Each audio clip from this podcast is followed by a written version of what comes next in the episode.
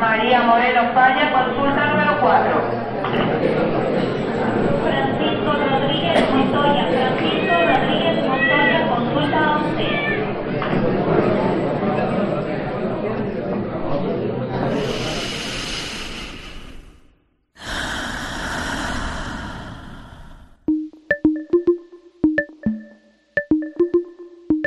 Aquí no hay sala de espera. Es tu pase directo a un espacio dedicado al fomento de bienestar integral. A tu salud. Bienvenidos.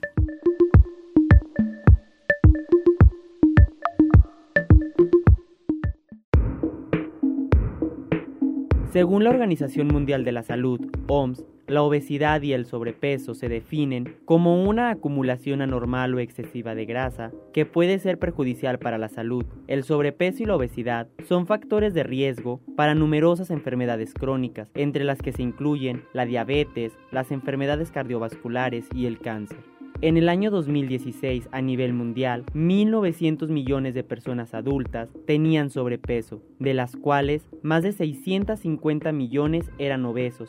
En ese mismo año, pero en México, se tenía registro de que más de la mitad de la población contaba con problemas de obesidad. A nivel mundial, la prevalencia del sobrepeso y la obesidad de niños y adolescentes de 5 a 19 años ha aumentado del 4% en 1975 a más del 18% en 2016. Este aumento ha sido similar en ambos sexos, un 18% de niñas y un 19% de niños con sobrepeso. En México, 3 de cada 10 niños tienen sobrepeso y obesidad, detalló la coordinadora del módulo de medicina del vigésimo primer Congreso Internacional Avances en Medicina de 2019, Lorena Valerio Contreras. A tu salud.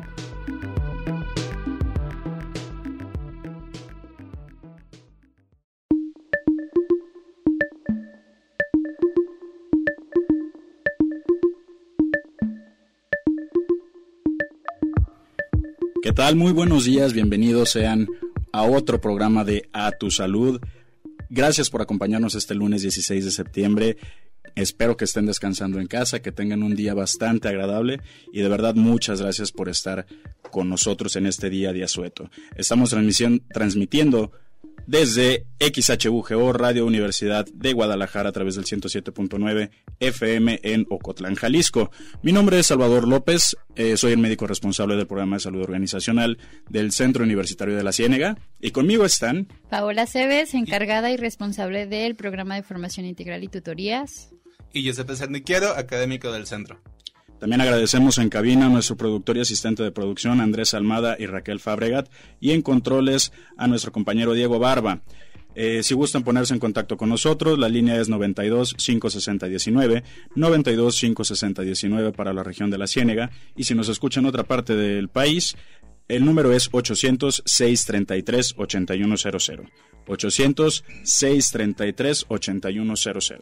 No olviden seguirnos a través de nuestras redes sociales por Facebook Radio UDG Ocotlán, Instagram Radio UDG 107 y Twitter Radio UDG 107. Esto es A Tu Salud.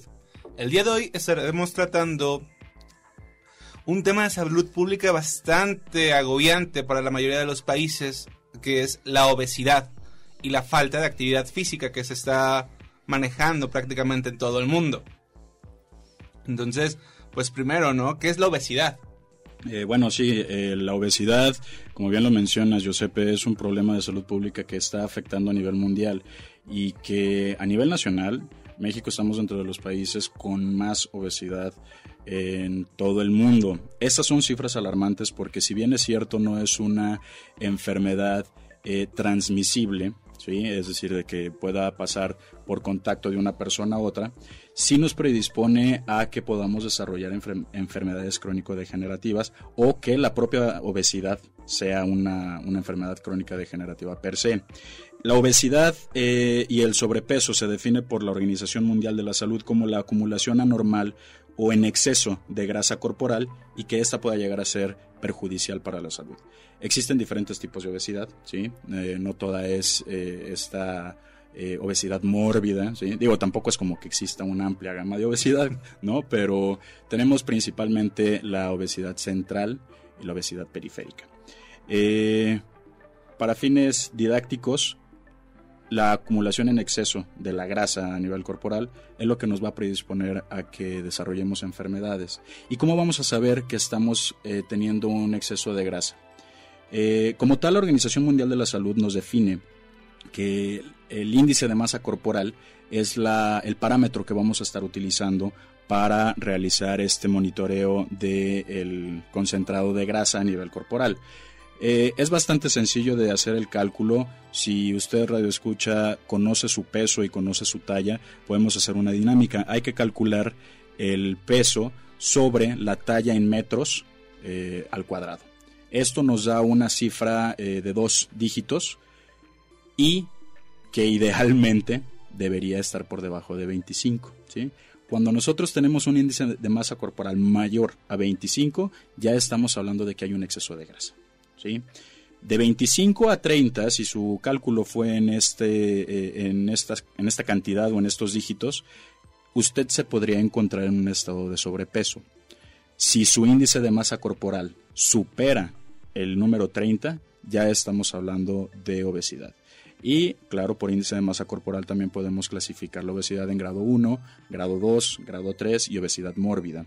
La obesidad mórbida es eh, esta obesidad que per se es una enfermedad. Eso significa mórbido, ¿no? que es una, obesidad patológica como tal. Eh, la obesidad mórbida se alcanza cuando, cuando superamos los niveles de 40 en un índice de masa corporal. Pero también es cierto el índice de masa corporal es un parámetro que nos va a ayudar a hacer un diagnóstico, eh, una orientación diagnóstica.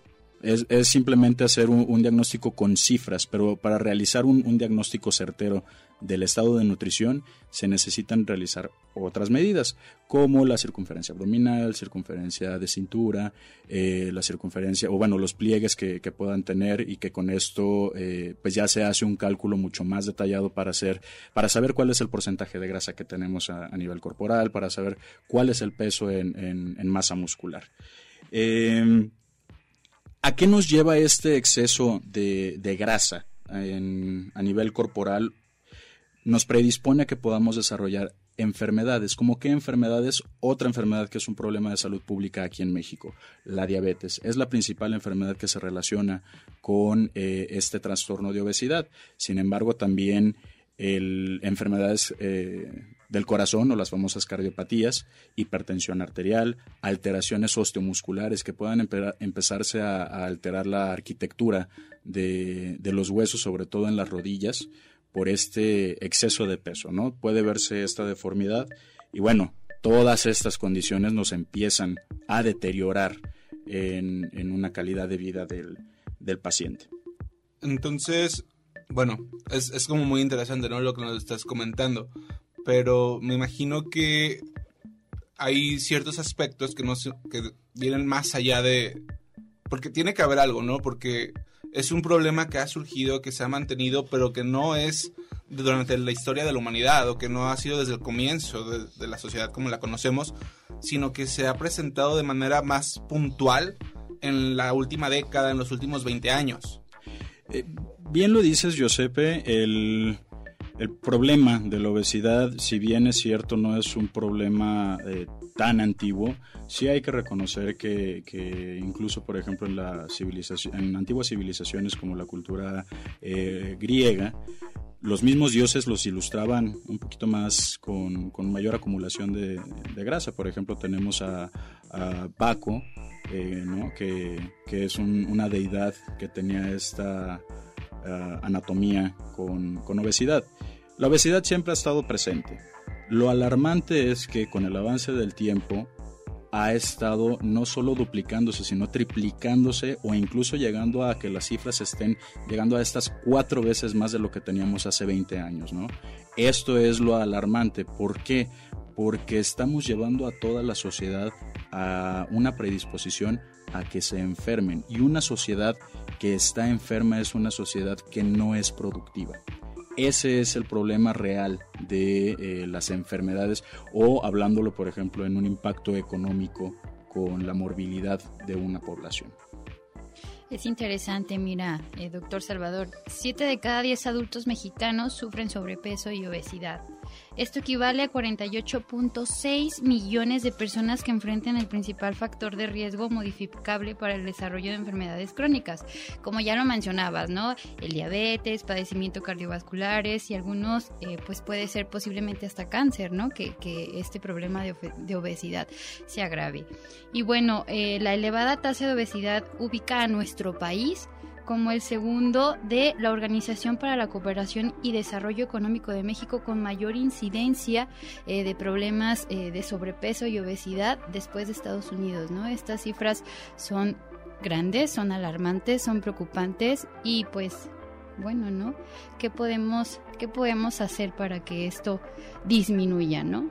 Claro, las estrategias preventivas, pues bueno, siempre siempre han existido esta promoción a que se esté realizando actividad física, a que la gente esté teniendo una alimentación saludable o una alimentación adecuada. Eh, prácticamente con esto nosotros podríamos prevenir. Pero también es cierto que tenemos un problema cultural o sociocultural eh, y desde la propia percepción. Esto es bien, bien clásico que, que lo escuchemos con las mamás, ¿no? Es que mi hijo está todo flaco que esté flaco quiere decir que está enfermo y un niño gordito quiere decir que está sano. ¿no? Tenemos esta creencia y desde niño se nos inculca a que estemos comiendo de más o a que nuestro eh, aspecto saludable debe ser eh, con sobrepeso o con obesidad. Y pues realmente las cosas no son así. Y el hecho de nosotros estar inculcando desde niños estas costumbres, pues bueno, se refleja ahorita en, los datos estadísticos, ¿no? México también ocupa uno de los principales lugares con obesidad infantil a nivel mundial. Entonces, tenemos que considerar, la obesidad, yo siempre lo he dicho, es, es un estado multifactorial, no depende nada más de una alimentación, no depende nada más de hacer ejercicio. Tenemos que involucrar todas las esferas eh, que, que pertenecen a la salud, ¿no? Lo biológico, lo psicológico y lo social. Y hay que ver cómo nos está afectando cada una de estas esferas y si precisamente depende de alguna de estas esferas para poder hacer la corrección de este problema. Y bueno, si bien mencionas, pues sí, el problema eh, puede radicar en la infancia, ¿no? Crecer en la adolescencia y permanecer en edad adulta, ¿no? La misma Organización para la Cooperación del Desarrollo Económico en México menciona que un niño que es obeso tiene 50% de probabilidades de seguir siéndolo en la adultez, incluso si se detecta a edad escolar, ¿no? Y bueno, además de, que el exceso de grasa en edades tempranas tiene consecuencias funcionales muy graves de carácter psicosocial y médico, ¿no? Bueno, en el aspecto psicosocial podemos hablar que esto puede ser una estigmatización y también se puede agraviar, bueno, eh, la autopercepción de, del, joven, del niño, eh, del adulto y que esto también tenga una consecuencia en el bajo rendimiento de la persona, ¿no? Claro, claro, el, todo esto va a afectar directamente a la calidad de vida de, un individuo. Eh, tenemos la costumbre de cuidarnos o de realizar ejercicio, de realizar una alimentación eh, saludable o, una alimentación adecuada por cuestiones estéticas. Y el hecho de nosotros generar conciencia de que no es nada más por algo estético, que también es algo bueno, sí, porque influye en esta, en esta autopercepción o en este, en esta esfera de, la salud mental, de que nosotros nos encontremos bien. Eh, no depende nada más de esto y es muy importante que ahorita todas las estrategias justamente las realicemos dirigidas para, para generar esta conciencia de que es un problema orgánico, de que no es nada más algo estético o algo por lo que yo me quiero ver bien. Y bueno, las cifras a nivel mundial son alarmantes. En el 2016 la Organización Mundial de la Salud nos reporta que alrededor, de hecho más de 1.900 millones de adultos, es decir, en la de 18 años o más, tenían sobrepeso. Y de estos 1.900 millones, 650 millones son obesos. Estas son cifras a nivel mundial. Vamos más adelante a platicar de cómo estamos más a detalle aquí a, nivel nacional y ver qué otras estrategias podemos generar para combatir este problema. Regresamos con más a tu salud. Le recordamos las líneas 92 560 19 para la gente que nos escucha en la región de la Ciénega, 92 560 19 y para la gente que nos escucha en el exterior del país, 800-633-8100, 800-633-8100. No se despeguen, regresamos con ustedes, estamos hablando de obesidad. Esto es A Tu Salud.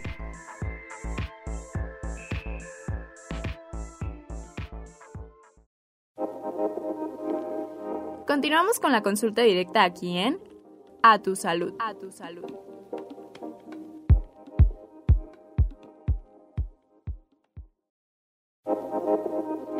Recuerda, la prevención es el primer paso para no llegar a la sala de urgencias. A tu salud. A tu salud.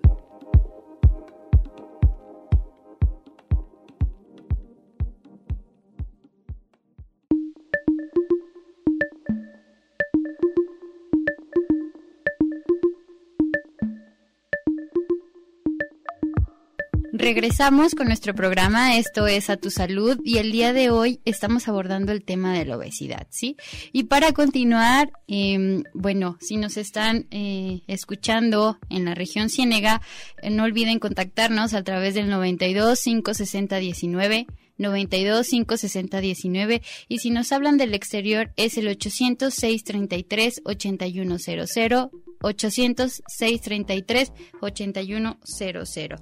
Y bueno, no olviden seguirnos en nuestras redes sociales a través de Facebook, Radio UDG Ocotlán, Twitter, Radio UDG 107 y Instagram, Radio UDG 107. Continuamos.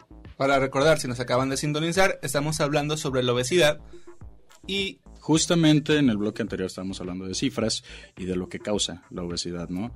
Eh, pero ahorita queremos tomar este tema, como lo, lo, mencionamos en el bloque anterior, no es algo que dependa únicamente de algo físico. Como psicólogos, ustedes, eh, quiero que me, que me, echen la mano ustedes con, con, este tema. ¿Cómo influye o cómo impacta en la salud mental o en, o en la salud emocional de la persona con obesidad? O si la, el aspecto psicológico tiene una influencia en la que la persona pues tenga una predisposición a desarrollar obesidad. Fíjate que es muy interesante porque normalmente creemos que es eh, el que estemos obesos ya va a ocasionar un problema psicológico, ¿no? Ya va, va a serle como la consecuencia de el estar gordo va a hacer que yo me sienta mal. Pero muchas veces que el que yo me sienta mal hace que yo mismo esté buscando estar gordo de manera inconsciente, no así como que Ay, hoy me levanté con ganas de ser gordo, ¿no? Pero sí es la manera en que he aprendido a vincularme con los alimentos, he aprendido a vincularme con el otro, lo que sí puede estar ocasionando que eso me lleve a estar obeso. Porque entonces es la relación, tú lo mencionabas, estábamos hablando de la familia, uh, ser un niño sano, ser un niño gordo o ser un niño con sobrepeso. No te puedes levantar del asiento hasta que no te lo termines. Tienes que comértelo esto. Es hora de cenar y si no tienes hambre tienes que comer porque ya sin importar todo lo que has estado comisqueando en el resto del día y todo, ¿no? Entonces todos esos aspectos empiezan a, a, afectar la manera en que te vinculas con lo que estás comiendo. Entonces hay, no sé si les ha pasado, pero es como común escuchar que las mamás son obesas de lástima, ¿sí? Y entonces ese tipo de comportamiento el niño lo va aprendiendo. Porque entonces ya están viendo que no se debe desperdiciar nada. Y sin embargo, nunca trabajamos con la porción. Siempre es la porción enorme, siempre es y el niño está acostumbrado a ver eso y se está aprendiendo y, nunca lo desaprendemos. Entonces, esa es como la parte de la vinculación con el alimento. Ya es un aspecto bastante interesante que tendríamos que empezar a abordar porque no sabemos cómo vincularnos con, ¿no? Y ya a partir de ahí también, si nos vamos como a otros aspectos, es yo puedo sentir que nadie me quiere, me puedo sentir solo, me puedo sentir ignorado y entonces mi mejor amigo es la comida porque el estar comiendo me hace sentir bien. ¿Sí? Ya saben, el masticar produce endorfinas, se libera serotonina, y entonces me da una sensación de bienestar. Estoy comiendo. Entonces eso me va a hacer que me sienta bien y vuelvo a comer. Lo que va a ocasionar entonces que mi ingesta calórica sea mayor a mi, a mi gasto energético y pues obviamente pues me va a llevar a un, un estado de, obes de obesidad o de sobrepeso. Claro, y también es importante mencionar que, bueno, en muchos de los casos, y yo creo que en México se ve y se vive, que romantizamos la obesidad. Totalmente de acuerdo contigo. Romantizamos este estado y decimos, son, eh, son mujeres curvilíneas, no hay que criticarlas, pero en el fondo hay un trasfondo médico, un trasfondo que debe de ser cuidado y que no por el hecho, bueno, de que no se está juzgando a la persona, pero sí se debe de tener un cuidado sobre, eh, bueno, eh, digamos, la actividad física que tenga, no sobre el, el aspecto claro, pero eh, bueno, lo menciono en el, en el ámbito de juzgar, pero de que sí la persona debe de ser consciente de que esas curvas son producto de la mala alimentación y la falta de actividad física y pues eso es algo perjudicial para toda la sociedad, ¿no? Y está muy interesante porque incluso están saliendo campañas en contra del body shaming, ¿no? de esta agresión a la persona porque es obesa, porque tiene sobrepeso, porque estéticamente se ve mal. Pero entonces la campaña normalmente va a ser va a ser hacia el sentido de tengo derecho a ser como soy y así me voy a amar y, y, así puedo estar. Pero y entonces todo el, el trasfondo médico, todo el, el, trasfondo de salud se deja de lado porque entonces yo me voy a amar como, me, como soy.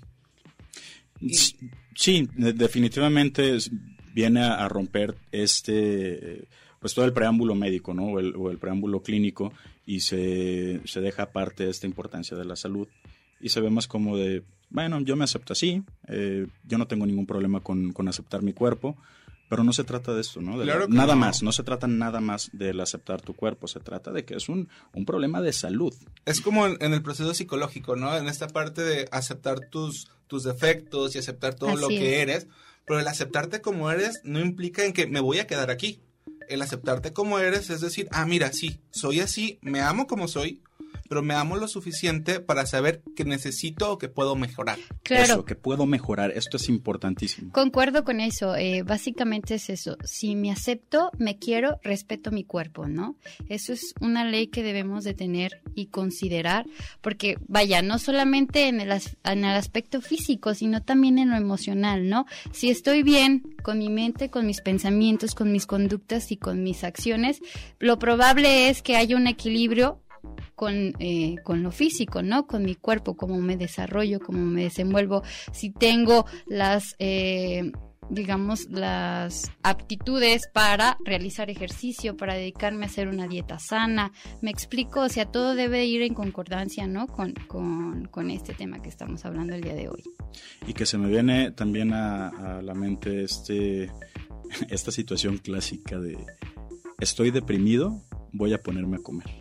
Claro. Quiero mi litro de nieve de chocolate, quiero pan de... Y además el chocolate. ¿Por qué? Porque yo una vez leí en una revista eh, de comercio habitual que libera endorfinas y entonces me voy a comer, pero pues no se comen dos, tres gramos de chocolate, se comen casi el kilo de, de, helado de chocolate, pues bueno, aquí viene este, este desequilibrio, pero se ve, a lo que voy es que se ve como una, una parte eh, normal de un desenvolvimiento social. Sí. Estoy triste, tengo que comer. ¿Por qué? Porque es así. Eh, el ejercicio también libera endorfinas, el ejercicio también produce un bienestar. ¿Por qué mejor no realizamos actividad física? ¿no? Aquí el, el cuestionamiento es, porque me cuesta trabajo, ¿no? Es más fácil abrir una bolsa de papas o abrir o de un chocolate, tomar un refresco que ir a practicar el ejercicio, ¿no? Y bueno, yo creo que es parte de nuestra adaptación, de nuestra cultura que tenemos que aprender a que llevar un estilo de vida, de vida saludable implica todos estos factores, ¿no? Levantarme, desayunar bien, dormir bien, hacer ejercicio, tomar agua, ¿sí? Y pues bueno, no sé. En realidad es, es se necesita mucha disciplina. Yo claro. conozco mucha gente, incluso eh, ustedes que me conocen, en los momentos en los que me he puesto bajo un régimen alimenticio, ¿qué es eso? Un régimen alimenticio estricto, es complicado. Es muy complicado seguir como tal un, un, lineamiento de régimen. No estoy hablando de alimentación saludable, estoy hablando de un régimen alimenticio. ¿Por qué? Porque deben ser ciertas porciones, debe ser cierta cantidad, cierto peso, eh, a tal hora y te tienes que comer todo, ¿sí? ¿Por qué? Porque así lo dicta el régimen según para lo que lo esté siguiendo. Eh, en muchas ocasiones también se torna eh, una dieta que no es eh, un tanto económica o a veces también tenemos esta creencia, ¿no? De que comer bien es bastante caro o que no es costeable. Y bueno, más adelante con la nutrióloga platicaremos qué tan cierto es esto. Pero ahora quiero preguntarles a ustedes psicólogos, hay una, una corriente que se ha estado viniendo últimamente acerca de la obesidad emocional. ¿Qué tan cierto es esto? Es que yo estoy gordo porque yo me trago todas mis emociones. ¿Qué tan cierto es esto? Bueno, si bien es cierto que la emoción que no se que no se emite, que no se expresa, va a empezar a dañar el cuerpo y lo hemos y lo podemos ver con la colitis nerviosa o lo podemos ver con la gastritis o por ejemplo los dolores en los hombros, ¿no? El estrés causa malestar físico. Um, esta parte de estoy gordo porque me lo trago como tal, no la, en particular en lo, personal no la conozco tanto así. Eh, estoy más familiarizado con la idea de que muchas veces cuando estamos buscando afecto, cuando queremos obtener el afecto o que nos hizo falta el afecto de la madre, por ejemplo, empezamos a comer. Sí, y tiene, tiene que ver con la etapa oral. Esta fijación oral. ok. Tiene- ajá, tienes una explicación oral por la etapa oral que implicaría estar, ese sentimiento de seguridad. Me siento protegido al estar comiendo. Entonces, yo lo conozco más por ahí. También la otra es esta misma invalidación o esa misma des- mm, desva- disva- disvalía. Bueno, este sentimiento de, de minusvalía, de, indefensión, de estar solo en el mundo. Entonces voy a quererlo, o si me siento agredido, voy a comer para protegerme, para tener esta, esta capa, esta barrera y me voy a empezar a proteger. Pero, ¿sí? eh, ¿cómo una eh, obesidad te va a proteger? Porque voy a sentirme que no estoy solo. Voy a sentir que no estoy solo. Es, no es esta parte, una, no es racional. Sí, no es como que, ah, voy a comer para sentirme menos desprotegido. No lo pensamos, simplemente lo hacemos. Porque entonces me siento rodeado. Porque también es muy cultural. Los mexicanos en particular comemos en grupo. ¿Sí? Cuando nosotros salimos a una cita, es en grupo. O, o- vamos a comer, por ejemplo, ¿no? Ah, es que me invitaron, ah, estoy saliendo con, con tal persona, vamos a ir a cenar. O vamos al cine, pero es con palomitas. Sí, y son las palomitas y es el refresco y es todo lo demás.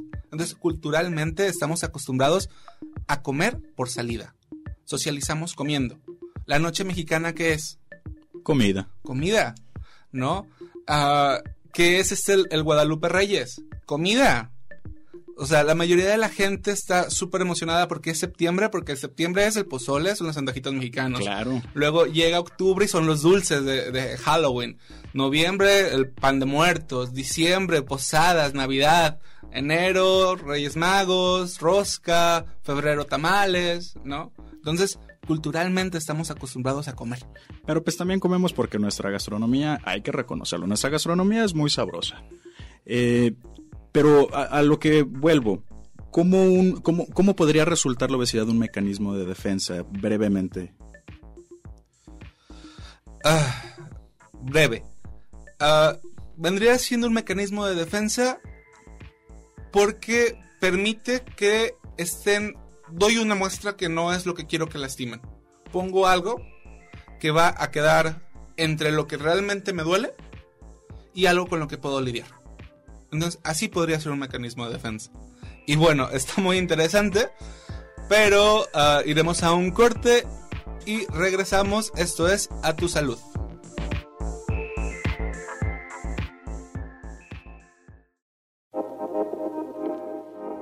Ya regresamos. A tu salud. A tu salud.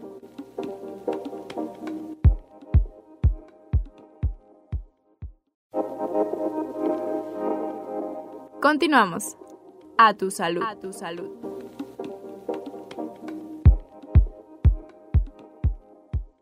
¿Realizas actividad física? Sí, camino. Camino aproximadamente 35 minutos diarios. Nada más caminar a veces, pero no ninguna. Eh, bicicleta, correr, caminar de aquí a la universidad. Regularmente hago actividad física en bicicleta diario. Eh, pues últimamente sí, porque ingresé a uno de los talleres del CUSIS de box. Así que esa es la actividad física que realizo. Nos ponemos a caminar y aquí en la unidad. Eh, no, Nada más caminar. Mm, no, solo caminar. Procuro caminar en vez de utilizar el camión. Sí, este, realizo dos tipos de actividades. Una viene siendo el box y otra es CrossFit. En total dedico de una hora y media a dos horas al día y voy de lunes a sábado. Sí, un poco. Asisto al gimnasio y de vez en cuando voy a correr. Sí, uh, bailo de semana y también a veces juego boli. No, porque, ay, no sé, es muy complicado porque estoy haciendo tarea o me pongo a ver películas o duermo.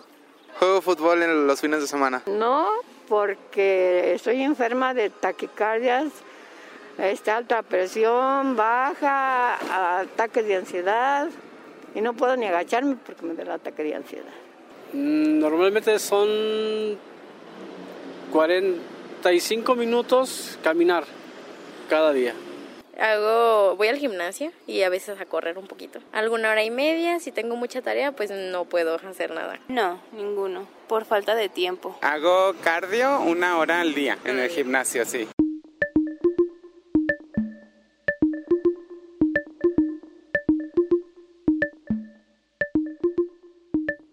Bienvenidos nuevamente a Tu Salud. Gracias por continuar con nosotros. El día de hoy estamos hablando de la obesidad y si usted que nos está escuchando tiene alguna duda eh, que nos quiera eh, compartir o algún comentario, está la línea abierta. Los números telefónicos para quien nos escucha en la región de la Ciénega 92 560 19, 92 560 19 y para la gente que nos escucha en el resto del país 800 633 8100, 800 633 8100 y bueno para continuar hablando de, de, este tema de la obesidad que, que ya vimos lo alarmante de las de las cifras y el cómo no nada más se trata de algo eh, biológico, sino como también nos está afectando en una esfera psicológica y social. Y para hablar más de este tema nos acompaña una gran amiga. Eh, ella es Marta Cárdenas Tafoya, quien tiene la licenciatura en nutrición por la Universidad de Guadalajara. Marta, muchas, muchas gracias por acompañarnos. No, al contrario, muchísimas gracias por la invitación. Es un placer estar aquí con ustedes. Gracias nuevamente, Marta. Y bueno, como estábamos escuchando ahorita en el sondeo, eh, ¿Cómo ven las respuestas? Hay gente que sí realiza actividad física, otra que tal vez no, pero se sorprendieron al escuchar la cantidad de personas que sí realizan actividad física. Creo que sí, ¿no? Yo esperaba aún, bueno, yo esperaba menos de lo que de lo que nos dijeron. Más sedentarismo, esperabas. Sí. Ok, de acuerdo. ¿Usted psicóloga Paola? Pues igual, ¿no? Sorprendida por por lo que acabamos de escuchar y, que es bueno, ¿no? Que, que es una situación positiva que, que, esta gente pues sí está realizando actividad eh, física y que le invierte a, su régimen alimenticio, ¿no? Tú, Marta, ¿qué nos podrías decir de, de este sondeo que acabamos de escuchar? En realidad eh, tenemos un problema de sedentarismo a nivel nacional. Esto podría verse reflejado en las estadísticas. ¿Cómo estamos en números en cuestión de obesidad en el país, Marta? Este, pues en cuestión de cantidad, somos millones de personas, o son millones de personas las que sufren sobrepeso, obesidad, que igual como mencionaban anteriormente, desde niños hasta adultos ya mayores. Y pues está padre, ¿no? Que nos hayan cambiado un poquito como la mentalidad que teníamos de que era mucho sedentarismo a que a, actual hay personas que sí realizan actividad física y Marta, en, en, este aspecto, por ejemplo, de la actividad física, eh, muchas veces tenemos esta idea, ¿no? De, de sobre todo en eh, cada que, que, empieza un año y que tenemos estos objetivos de, de, año nuevo, ¿no? De quiero bajar de peso y me quiero poner muy fitness, quiero el, verme bien. Y el gimnasio, wow.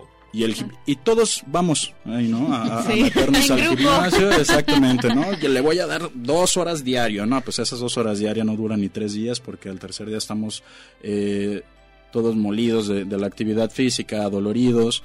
Eh, y poco a poco se empieza a perder esto y luego uno se empieza a resignar, ¿no? Y, y, y dice, bueno, año. como que no estoy tan gordito, ¿no? Todavía cuánto.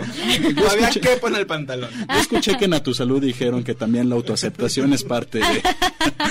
Pero eh, eh, en este aspecto, Marta, ¿qué tan importante es la actividad física en realidad para lograr un objetivo de control nutricional? Porque luego también está esta otra parte, ¿no? Que siempre nos dicen... Eh, el 80% depende de la alimentación y el 20% nada más de la actividad física. ¿Qué tan cierto es esto, Marta? A mi punto de vista y de mi tiempo trabajando con pacientes, este sí tiene una gran relación. Influye mucho la actividad física y obviamente el 80% sí influye mucho la alimentación. Obviamente si no tienes como una restricción calórica en tu alimentación, no vas a perder peso. Así te mates las dos horas que dices en el gimnasio. Si tu alimentación no es limpia, por así decirlo, si no tienes como un déficit calórico, obviamente no vas a ver los resultados que esperas, porque pues igual no es igual. Sí tiene mucha relación, influye mucho la actividad física también que estás realizando, pero en cuestión de alimentación sí es como que más influyente, por así decirlo.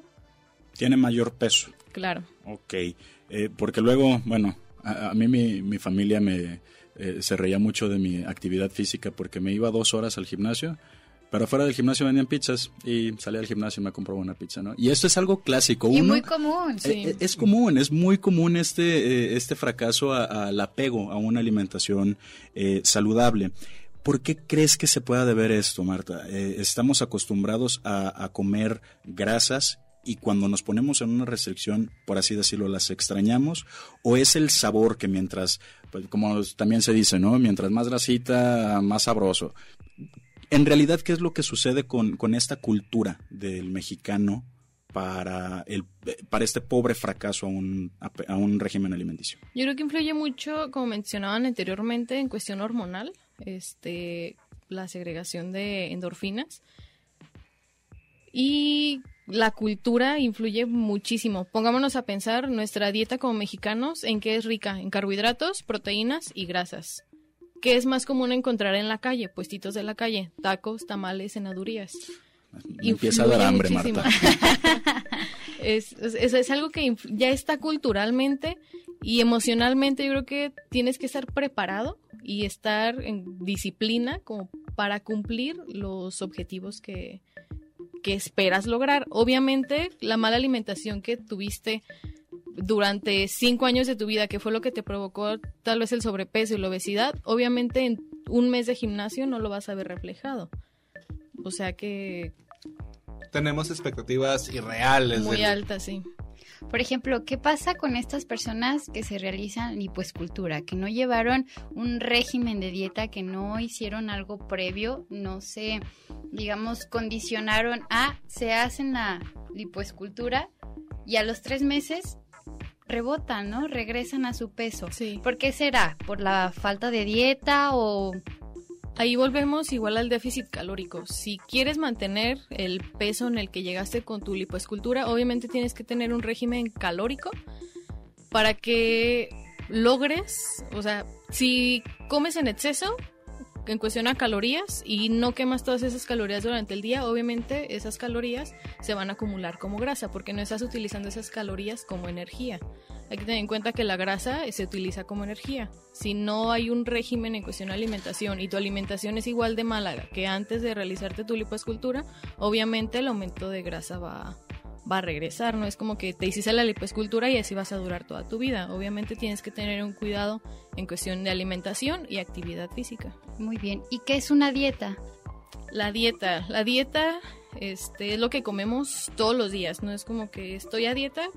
Tú puedes estar en un régimen alimentario, pero también estás a dieta. La dieta es lo que comes durante todo el día. Este, yo creo que más bien el régimen alimentario es cuando ya estás acudiendo con un especialista de la salud, en este caso nutriólogos, y ellos te hacen como una recomendación de acuerdo a lo que deberías de, de consumir, de acuerdo a tus propósitos, requerimientos y pues Entonces, esta creencia que tenemos de estar a dieta no es no significa una restricción, o sea, la dieta literalmente es todo lo que nos llevamos a la boca Sí, día a así día. es. Ok, y esta dieta puede ser saludable o no saludable. exactamente. Ok, eh, porque esto es una creencia, ¿no? Ah, no es que estoy a dieta.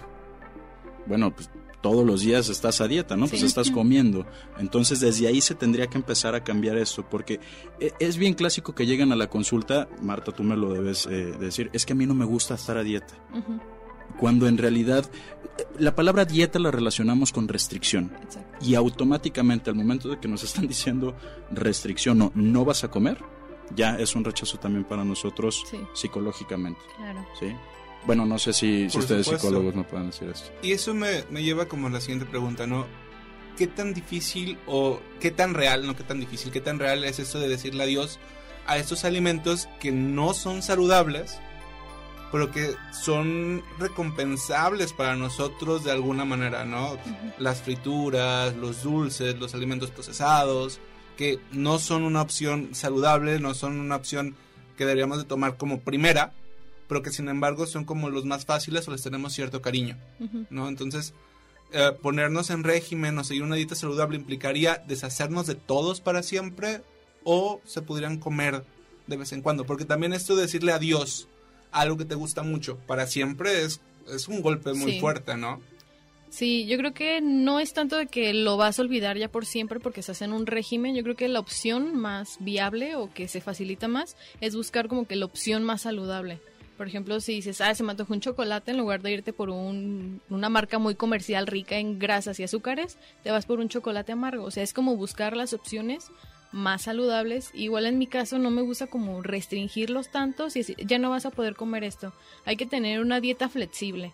Si un día tienes una cena planificada, como mencionabas anteriormente, que es muy común, buscar tu opción más saludable o que durante tu mañana y tarde tu comida sea limpia, un 80% para que el 20% de tu alimentación tengas como que mayor flexibilidad a a elegir otros tipos de alimentos, que no esté siempre mentalmente, eh, es que no es sano, porque igual ust- ge- se generan trastornos alimenticios a la larga. Está Claro. restringiendo tanto a una persona, pues obviamente es como que porque es un shock, o sea, estar acostumbrado toda tu vida a consumir algo que de repente llegue alguien y te diga, "Ya no", ¿cómo lo vas a tomar? Ahí va Concuerdo. también mucho de la mano porque de 10 pacientes, 8 nada más siguen su régimen. O más bien 8 no siguen su régimen. O sea, solo tendrías el 20%, el que sí se apega. 20% de que sí se apega. Wow. Esto es interesante. Yo, eh, Marta, quiero mi cita contigo. Ah, a partir de hoy ya. Oye, Marta, y ahorita se me viene eh, esta duda a la mente. ¿Qué pasa con estas dietas genéricas? Por genéricas me refiero a... a- De conocimiento yo seguí y- yo seguí una dieta en la que nada más comía lechuga, ¿no? O mi vecina siguió la dieta de la luna o la dieta del Mediterráneo. Y son recomendaciones que incluso en, en- en estas revistas de, de comercio eh, se recomiendan. Y eso es lo peligroso. Bueno, a mi parecer. Claro. Ahorita, ahorita ya tú me vas a decir. Las recomendaciones. Vemos que son dietas con una restricción calórica total y después venimos a descompensaciones. ¿Qué tan buenas son estas dietas? ¿Son recomendables seguirlas o no? Brevemente. Eh, no, a mi punto de vista no. Cada dieta, cada plan alimenticio tiene que ser 100% personalizado. Obviamente va a depender mucho de cada persona, no por ser hombre y tener la misma edad, la dieta o tu plan este va a ser lo mismo.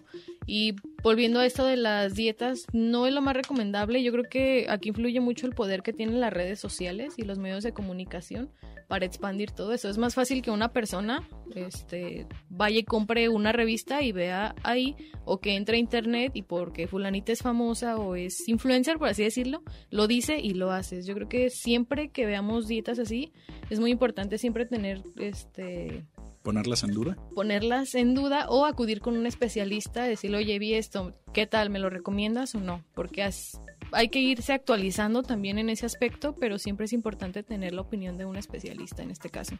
De acuerdo, continuamos con más. Vamos a un corte y regresamos. Esto es A Tu Salud.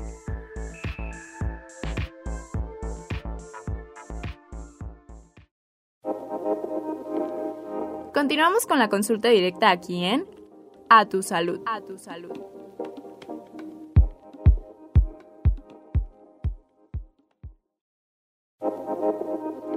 Recuerda, la prevención es el primer paso para no llegar a la sala de urgencias. A tu salud. A tu salud.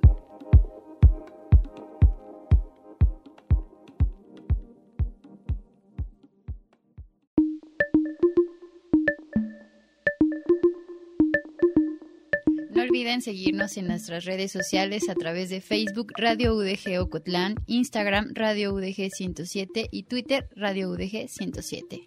Si nos acaban de sintonizar, el día de hoy estamos hablando sobre la obesidad y la falta de actividad física o la actividad física en general y nos está acompañando Marta Tafoya. Martita, pues bueno, continuamos con este, eh, con este tema de- del régimen alimenticio, eh, lo que es una alimentación saludable.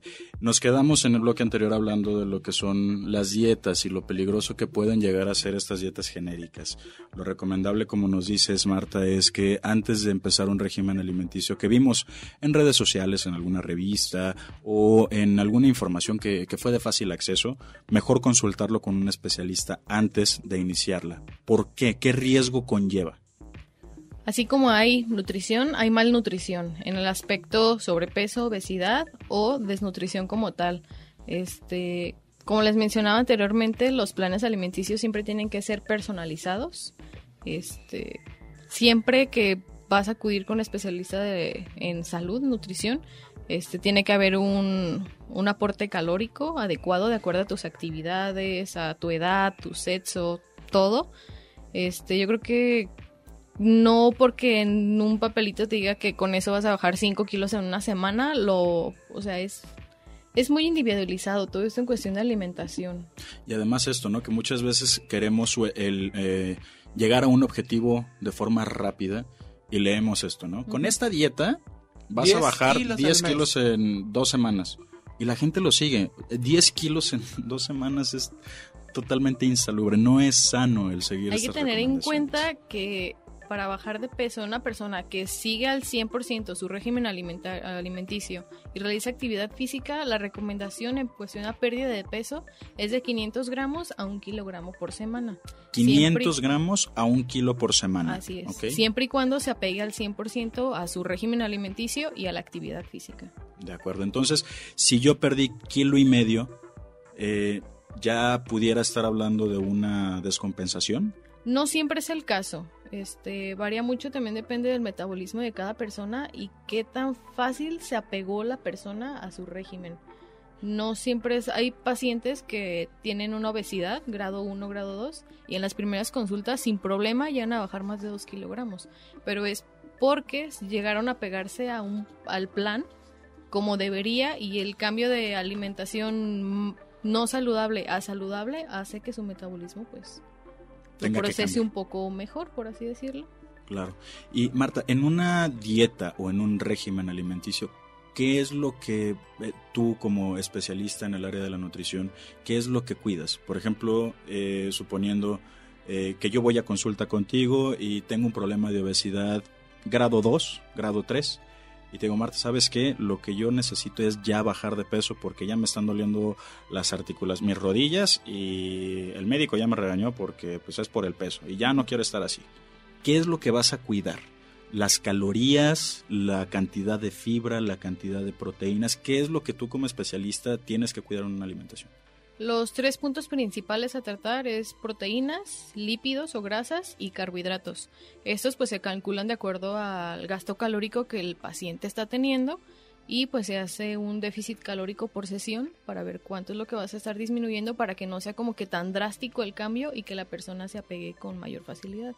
Igual siempre es importante revisar análisis clínicos este, para revisar si hay alguna descompensación a causa del sobrepeso o obesidad y saber cómo tratarlo en cuestión de alimentación. No es lo mismo este, un plan alimenticio para una persona que quiere aumentar masa muscular a una que, por ejemplo, trae, tiene diabetes o a una que quiere bajar sus porcentajes de grasa. Pero eso es lo que siempre les calco tanto que tiene que ser personalizado. Claro. Y en este caso, del, eh, dices, una restricción calórica, ¿qué es una caloría? Una caloría es una medida, una medida térmica, por así decirlo, y en cuestión a biología es un equivalente. ¿Y cuántas calorías debemos de consumir? En promedio, de acuerdo a la OMS, eh, la recomendación es de 2.000 a 2.500 calorías al día, pero varía mucho la actividad física o la actividad que realiza la persona a lo largo del día. Por ejemplo, no es lo mismo una persona que trabaja, no sé, de cajera, que está todo el tiempo parada, a, por ejemplo, un alumno. No es el mismo gasto calórico. O sea que hay que calcular bien qué es lo que hace durante su día para ver cuántas calorías necesita y cuántas vas a restringir para que haya una pérdida de, de grasa. Y por ejemplo, eh, al momento de que uno está en un régimen alimenticio, cuida mucho esto, ¿no? El, eh, la cantidad de calorías que, que está ingiriendo. Pero lo que yo he- me he percatado al momento de que leo una etiqueta o comparo la cantidad energética de un producto o de otro, veo que, por ejemplo, eh, vamos a suponerlo, un paquetito de almendras trae más calorías que, no voy a decir marcas, pero que un refresco, ¿sí? Entonces, si, pues a mí me gusta el refresco, pero pues me estoy cuidando y veo que las almendras tienen un aporte calórico mayor, mi lógica va a ser, bueno, pues me tomo el refresco. Sí. ¿En realidad se puede hacer esto? ¿O, ¿O por qué sería más nutritivo consumir las almendras aunque tenga un aporte calórico mayor? Esto varía mucho de, de acuerdo a los equivalentes a lo que cada persona debería de consumir. Este, como tal, si no estás en un régimen y lo mencionas, viste esto y viste aquello, obviamente te vas a ir por la opción este, que menos calóricas tenga, eh, aporte calórico tenga o que no tiene calorías, que ahorita hay un montón, un sinfín de, de productos que calóricamente ya no aportan nada. Yo creo que en este punto es importante irte siempre por la opción más saludable. Es lo que yo siempre les digo. Si van a hacer, van a salir o tienen un antojo, váyanse siempre por la opción más saludable. El refresco, el refresco siempre está en la dieta de los mexicanos. Desde niños está el refresco a la hora de la comida, a la hora del desayuno. Váyanse por la opción más saludable. dices, ah, bueno, se me antoja un refresco, en lugar de tomarte uno que tiene 300 calorías, vete por la opción que no aporta nada. O vete por un agua mineral, por ejemplo. Es cuestión de buscar la opción más saludable y ver que, o sea, a lo mejor calóricamente te aporta más el paquetito de almendras, pero nutrimentalmente es más rico que...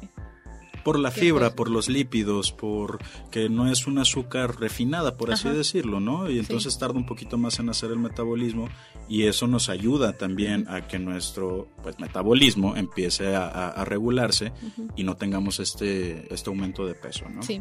Eh, Pero ¿cómo podemos saber cuál es como la opción más saludable? So- sobre todo si nunca hemos seguido como una alimentación sana o nunca hemos llevado un plan alimenticio, ¿no? Entonces nos enfrentamos a este mundo de etiquetas donde llegamos y ahí no tiene calorías, tiene 500 calorías y tal, ¿no? O sea, ¿qué es lo que tenemos que observar para saber si es... o así de fácil la etiqueta, producto light, ¿sí? Y uno por el simple hecho de que dice que es light, ah, Lo pues como estoy a dieta, sí. lo compra, ¿no?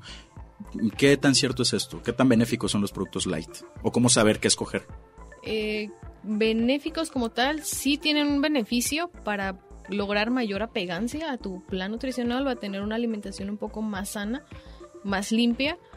Y yo creo que es, importante este tener información anteriormente, o sea, estar informado. O sea, yo creo que el caso de sobrepeso y obesidad en México es porque no tenemos información clara, no tenemos educación en cuestión de alimentación y la mercadotecnia está en todos lados. Ves un producto que dices es light o es azul y ya por eso piensas que es un producto bajo en grasas o que es saludable. Yo creo que influye mucho este, en cuestión etiquetado, ver ingredientes. Si un producto procesado o ultraprocesado contiene más de 5 ingredientes, ya no se considera un alimento saludable. Y igual en cuestión calórico, es importante siempre estar al pendiente, siempre y cuando estés en un régimen y sepas calcular cuántas calorías son las que estás consumiendo y qué alimentos sí y qué alimentos no son los adecuados para ti. Interesante. Marta, ¿qué opinas sobre el acceso que tenemos día a día a la comida rápida? Híjole, yo creo que aquí influye mucho en el ámbito económico y en la mercadotecnia que hay. Este, en cualquier lugar que vayas siempre vas a encontrar un refresco, siempre vas a encontrar unas papas fritas. Es más fácil a veces para nosotros los mexicanos ir a la tiendita y, ay, traigo hambre, que compro? Un yogur y unas galletas. Siendo que a veces es un poco más fácil traer en tu bolsita las almendras, por ejemplo, una fruta. Yo creo que ya es más es, es cuestión cultural, este, porque nos vamos siempre a lo fácil.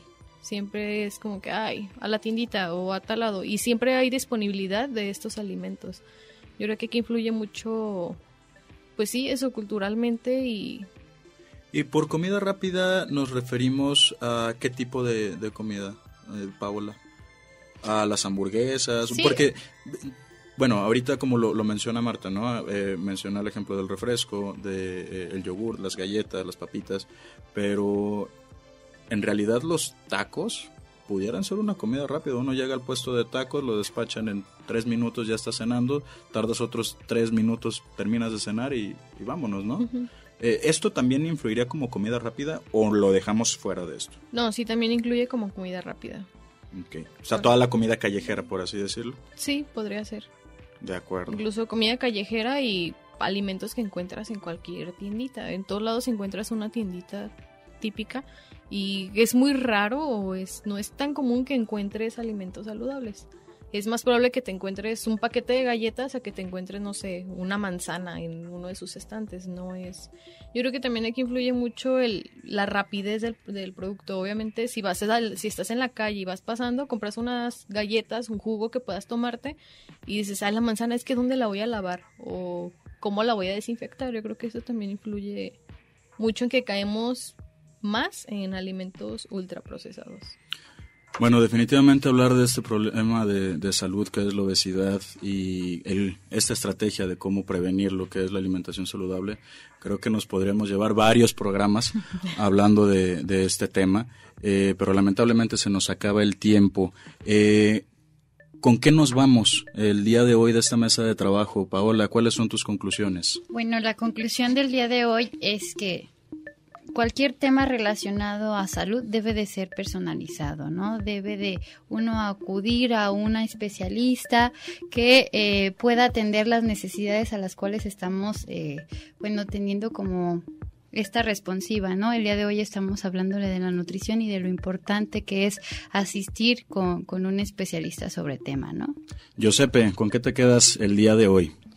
Que hay opciones eh, saludables dentro de, lo malo, siempre podemos ver algo bueno, ¿no? Entonces, esto que mencionaba Marta del chocolate oscuro, de, que nos ofrece una opción saludable o no tan mala dentro de, un antojo. Entonces, eso me parece muy interesante. Marta, ¿algo más que quieras agregar en, en esta mesa de trabajo? Pues no, como mencionaba Pablo, yo creo que es un tema muy extenso. Este, va a haber pláticas y salidas para todo. Este, solo espero haber resolvido sus dudas y pues nada. Marta, nuevamente muchas gracias por acompañarnos. Eh, nos acompañó el día de hoy, repito su nombre completo, Marta Cárdenas Tafoya. Marta, un número telefónico para que la gente te pueda contactar. Claro, es 392-132-1583. Bueno, ya lo tienen. Eh, nuevamente tu número 392 132 1583 Muchas gracias a todos ustedes también por acompañarnos el día de hoy, nuestros radioescuchas, que gracias a ustedes este programa es posible. Eh, este espacio es tuyo también, los esperamos el próximo lunes para hablar de un tema bastante interesante de síndrome de burnout. Mi nombre es Salvador López, el micrófono.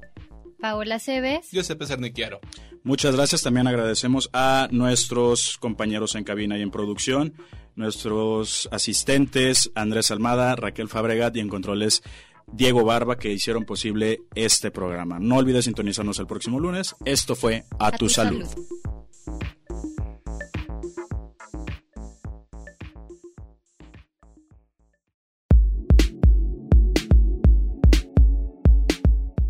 Recuerda seguir las indicaciones de tu médico para la próxima consulta.